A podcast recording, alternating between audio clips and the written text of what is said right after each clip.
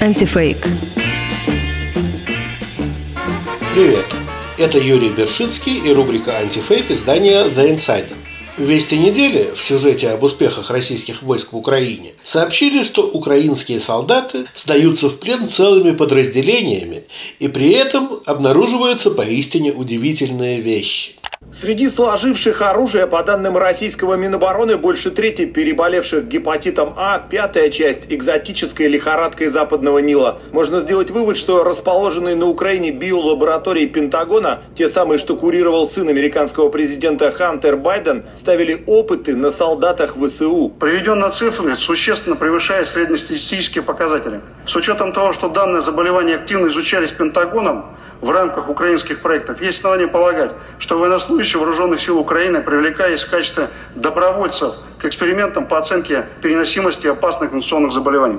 То есть зрителю предлагают поверить, что украинских солдат сначала заражали инфекционными болезнями, а потом отправляли на фронт. Это уже само по себе абсурдно. А если в Украине проводились какие-то медицинские испытания с участием добровольцев, то кто это мог делать? Конечно, Пентагон, больше некому. Тоже логика абсурда. Выбор вирусов для этих испытаний тоже, скажем так, довольно причудлив. С какой вообще целью биолаборатории могли заражать добровольцев гепатитом А? Вряд ли для разработки вакцины от этой болезни. Такая вакцина уже существует и вполне эффективно применяется. Разработка лекарства тоже маловероятна, хотя специфического препарата от гепатита А, он же болезнь Боткина, нет, существующие методы терапии достаточно эффективны.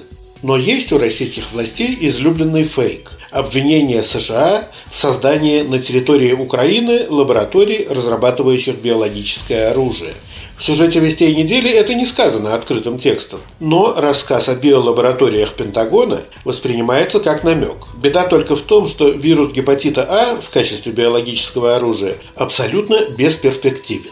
Симптомы гепатита А – общая слабость, ухудшение самочувствия, быстрая утомляемость, болевые ощущения в мышцах и суставах – держатся до 54 дней. И в принципе, болезнь, которая на несколько недель могла бы вывести из строя солдат противника, выглядела бы перспективно в плане боевого применения и даже могла бы рассматриваться как в некотором смысле гуманное, нелетальное оружие. Как правило, болезнь Боткина заканчивается полным выздоровлением, восстановлением функциональности печени и появлением устойчивого иммунитета.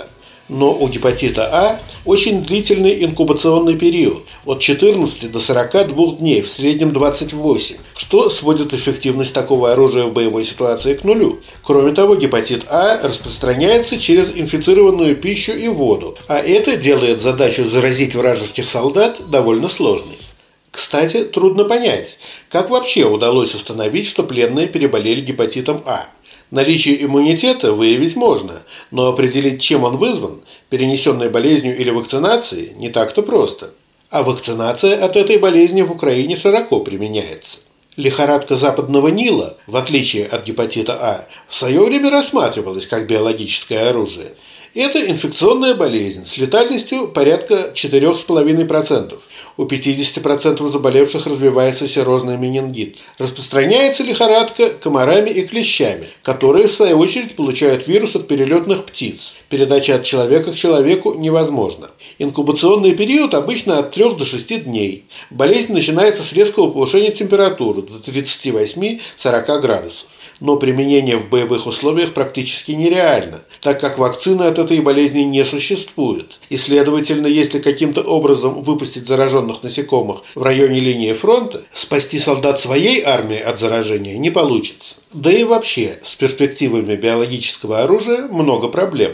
В 2012 году главный научный сотрудник Центра международной безопасности Института мировой экономики и международных отношений Российской академии наук Наталья Калинина писала в российской газете – Вероятность применения биологического оружия близка к нулю. Сейчас нет смысла использовать биологическое оружие, как и нет, собственно, самого биологического оружия. В период до и после Второй мировой войны многие развитые страны имели программы по разработке биологического оружия и технологии его производства.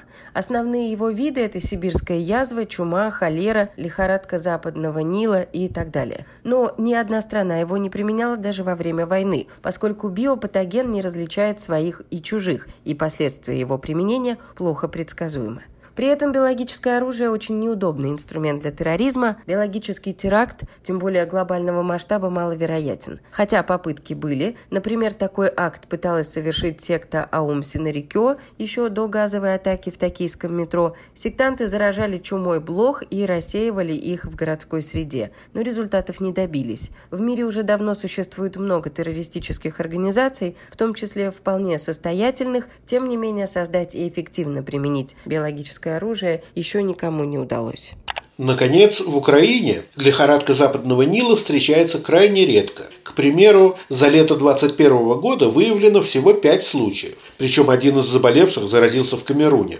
Поэтому заявление, что этой болезнью переболели 20% пленных солдат, выглядит совершенно фантастически. Чтобы в это поверить, пришлось бы предположить, что в плен почему-то массово сдаются именно те солдаты, которые участвовали в испытаниях. Другие наши материалы читайте в рубрике «Антифейк» издания The Insider.